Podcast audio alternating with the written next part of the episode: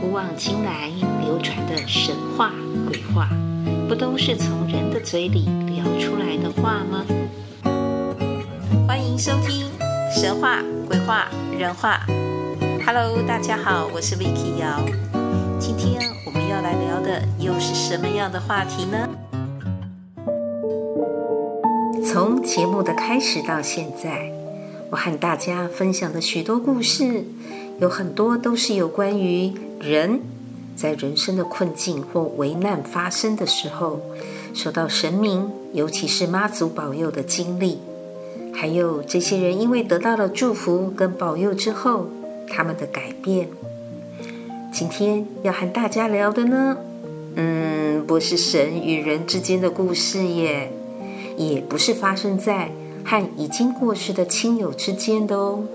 而是借由我的一位朋友，他三十几年前从一桩严重的车祸事故当下，他如何死里逃生的故事，同时也揭开我这位朋友，他有一个一般常人都不太会去做或者敢做的奇特习惯。这是什么习惯呢？后来他又如何因为这一个习惯，和许多各地素昧平生的猫猫狗狗们，至今几十年喽，结下了更深的难解情缘。如果你想知道，当时在他一千八百 CC 的车子断成两截，一个人瞬间陷入昏迷的当下，是什么让他恢复意识、死里逃生，至今难忘的呢？如果你现在，或曾经拥有过疼爱的猫小孩，那你更要收听这一集的故事哦。听完之后，相信除了所谓举头三尺有神明以外，万物有灵，猫狗有情。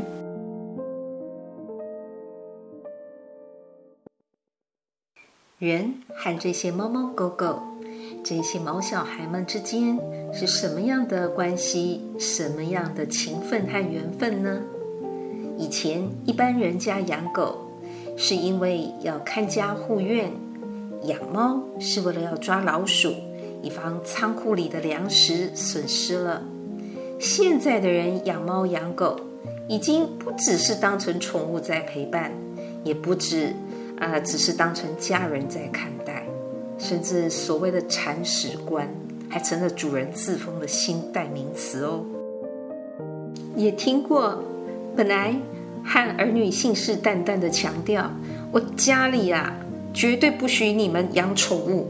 这些家长，往往后来的发展是，他的儿女哀怨地说：“搞了半天，我才是那个被领养的，这些抱回来的原来才是亲生的。”我曾经有一位亲戚，他在西雅图住了很多年，有一段时间呢，又回到台湾来居住。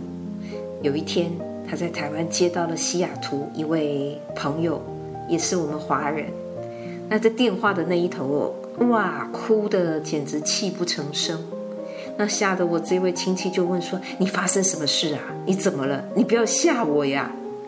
就过了好一阵子，才讲清楚，原来他家的狗狗过世了。我这亲戚松了一口气，然后就问他说。你以前不是很讨厌狗吗？还不让你女儿养，阿吉现在，哦，你把我们很真的吓死了，很担心啊，还以为你一个人现在怎么了？原来这位妈妈的确曾经很不喜欢狗狗，但求学阶段的这个女儿啊，她要求要养狗的时候，这个妈妈是很反对的，因为她知道到时候啊，狗。都是妈妈的事，但是因为种种因素，总之到后来还是养了。那果然呢，也如他所料，日后这只狗的清洁、饮食、日常遛狗，反正一切的一切，几乎都是围绕着这个全职妈妈在打转。真的是增加了很多的工作，没错啦。可是后来孩子到外地念大学，又就业。先生也在五十几岁的时候，他意外的就突然过世。那几年之间呐、啊，陪伴他的反而是当时他觉得很负担、很麻烦的这只狗。逗他开心，给他安慰的随时陪伴着。所以，在这只狗狗竟然后来也因为年纪到了，回到汪星球了，它才会几乎无法承受的在电话中放声痛哭。还记得十三集，我们讨论到生死离别的问题，是不是人走的时候，就是过世的时候，要一切从简、极简到随风而逝？啊，不留一点痕迹的，才不会给后人添负担。让在世的生者有心的话，心里去追念就可以了。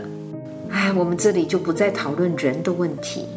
那我们这一集，我们借此讨论人和毛小孩之间的关系吧。需不需要一个凭借？需不需要有一些怀念的物品，或者是地点？或者是一些时间性的一个仪式也好，那个仪式不一定要很多，但是那是一个怀念，需要吗？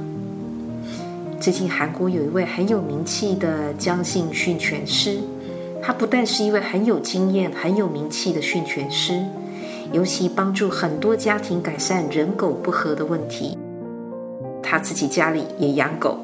其中有一只狗呢，是他在收入跟名气都还很低微的时候就开始养了。后来随着他的专业被认可，也上了媒体，后来又成家立业，也成立了自己的公司。这只狗等于是一路看着他，陪伴着他，从素人到名人，从单身到成为人夫人妇。这个主人啊，也特别把他从小房子带到有庭院的大房子去居住。可是后来呢，时间到了，这只狗毕竟还是老了，病了。那将训犬师知道，这个主人知道，这个毛小孩的时日不多了，哪怕阅狗无数，还是很难割舍这种即将到来的生离死别。他只能尽量。用很舍不得的心情，尽量多陪伴。后来，他的员工们还偷偷特别的联络到那些专门拍摄狗狗的摄影单位，知道为什么吗？因为他们知道老板很疼这只狗，他们也想帮这只狗狗留下一个最后的漂亮身影，当什么呢？当遗照，也就是让这一个主人和这个毛小孩可以留下更多。更正式的合影。那那一场拍摄，这只狗狗真的就在主人的怀中过世了。他们帮他举办了葬礼，很祝福的完成了这样子的告别。这些毛小孩们一生忠诚陪伴，温暖抚慰了他们的主人，最后也赢得了主人们全心的关爱。也算是彼此无憾了，没有遗憾了。可是还有好多毛小孩们，尤其所谓的浪浪，也就是流浪猫狗们，没有那么幸运呢。活的时候没那么幸运，过世的时候呢，更是如此。这一集会说到这些浪浪们的辛苦遭遇，不是从公部门的数据，不是从单一的某一只猫或狗的故事。或哪一个影片当中得来的，就像我以前所分享的故事一样，哎，故事都是经过我再三求证的。今天呢，要提到的是，我有一位草根性十足的老朋友，他很草莽，也很粗犷，但是绝顶聪明，聪明到可以在社会的黑跟白两端之间穿梭自如，游刃有余啊。他常说自己不是个好人，也做过许多见不得光的事。那之前呢，除了在地方政治新闻以外，他的名字我还看过在社会新闻里面出现哦。有一回，他指着自己的头顶上问我：“你有没有看到这一条长长的疤呀？” 我笑着问他：“哎，你这是又跟谁打架留下来的啦？”因为。看起来不像是摔的，他才告诉我说，那是车祸留下来的。民国九十年左右，当时他还不到三十岁，每天都要从通宵到头份的中古车行去上班。那个时候还没有西滨道路，那无论从骑摩托车，或者是到后来的开车，来回几十公里的路程，的确都是要花一些时间的。可是他的工作表现非常的好，据说当时一年呐、在他手上就可以卖出将近五百台的中古车，薪水奖金当然也就水涨船高。年纪轻轻的他，逐渐的升级，很快的，那个时候算是很拉风的那一种，可以开天窗的一千八百 CC 轿车。偏偏后来发生严重事故的，也就是这台车。他说那个时候是农历年前的十二月底，快过年了。他到苗栗台文加油站加油，刚加好油出来的时候，另外一台车偏偏跟他一样，可能都在赶时间吧，所以都是很不慢的速度。那他的车就被拦腰撞上了，他很快的失去知觉。可是很奇怪哦，他耳边竟然。听到了好多猫猫狗狗非常激动的叫声，就喵喵喵、汪汪汪。他说哪来的这么多狗叫声？甚至他觉得身上的衣服、袖子、裤管都被一直拉扯着，就好像那个猫狗跟人在玩的那一个状态一样。所以就在那一整车子都在喵喵喵、汪汪汪叫不停，整个车子都是这些猫狗声音的叫唤之下。他慢慢的醒来了，又从本来睁不开眼睛到睁开，发现脸上、眼前都是血。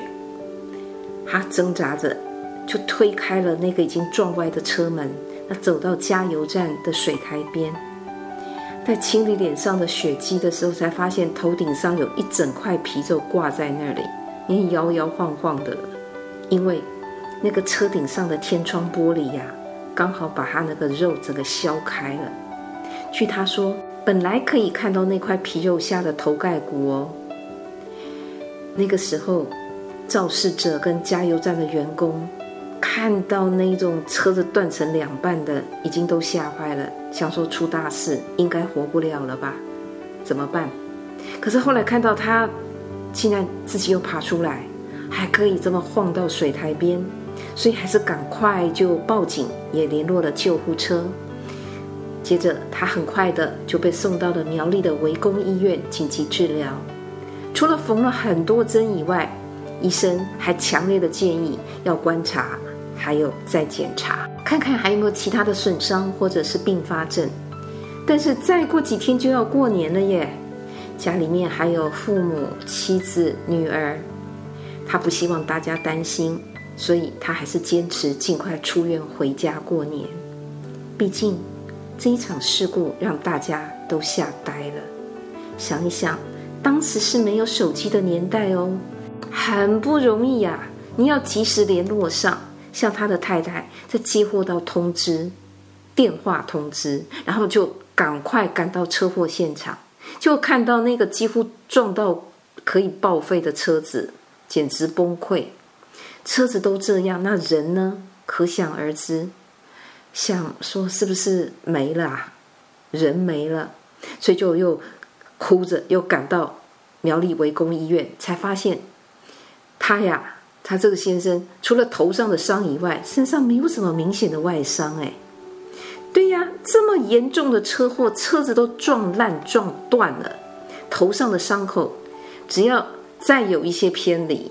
他就是直接可能往头盖骨下去，但是他心里很明白，这个当事者他为什么这么有底气的敢带伤出院？因为他明白，他这一关是被冥冥之中的毛菩萨守护着的。原来他从开车以来就有一个习惯，只要看到有因为车祸和种种因素过世的猫或狗。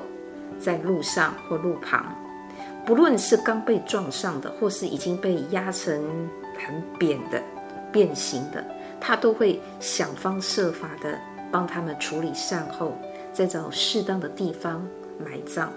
所以从以车代步之后，后车厢里，几乎都随时会有准备着手套、塑胶袋、铲子跟金纸。甚至有的时候，因为赶时间，他看到猫狗尸体的现场那个附近不适合安葬，他还会把那个猫狗的遗体先放到后车厢，自己的后车厢哦，然后找到适当的地方或在家里的附近，他再去掩埋。不论是就地掩埋，还是事后安葬的过程里，他还会跟这些毛小孩念着说。我是因为不希望你再被其他的车子压过去，所以我只能尽量的帮你到这里喽。啊，做鸟做狗不了时，后摆出事去做好野人的家里，就是你当猫当狗，这个不是个头啊。什么时候如果有机会，你再去投胎的时候，去当好人家的孩子吧，就是那个那个有钱人的孩子吧，好命一点吧。啊，讲了这些，他就会又会念六字大明咒啊，唵嘛呢叭咪吽啊，阿弥陀佛，然后又把金纸就放在这些猫狗的身旁。他不是殡葬业者哦，收拾这些有的是冰冷的，有的还有一点余温的，啊，有的是肢体不全啊，几乎或者是变形的这些遗体，其实不是一般人都能够做得来的，尤其他放在自己的车上。我有提到他的车，在当时已经算是不差的车，三十年前就不差的车，在宝贝的车上放这些猫狗遗体，是一般人做得来的吗？可是他明明在家里没有养猫狗，在事故的发生的时候，为什么有这么多的猫狗声音出现在他的车里，把他叫醒唤醒，然后让他只伤到头部？就像他自己说的。我不一定是大家眼中那种温良恭俭让的好人，可是猫狗也是一条命，死了还得被这么压来撵去的，没有什么好害怕跟忌讳的啊。何况当时是这些猫狗们出生，然后又拼尽全力的叫醒它，然后让它躲过一劫的，所以。在他的心中，这是好兄修听呐，彼此互相没什么啦。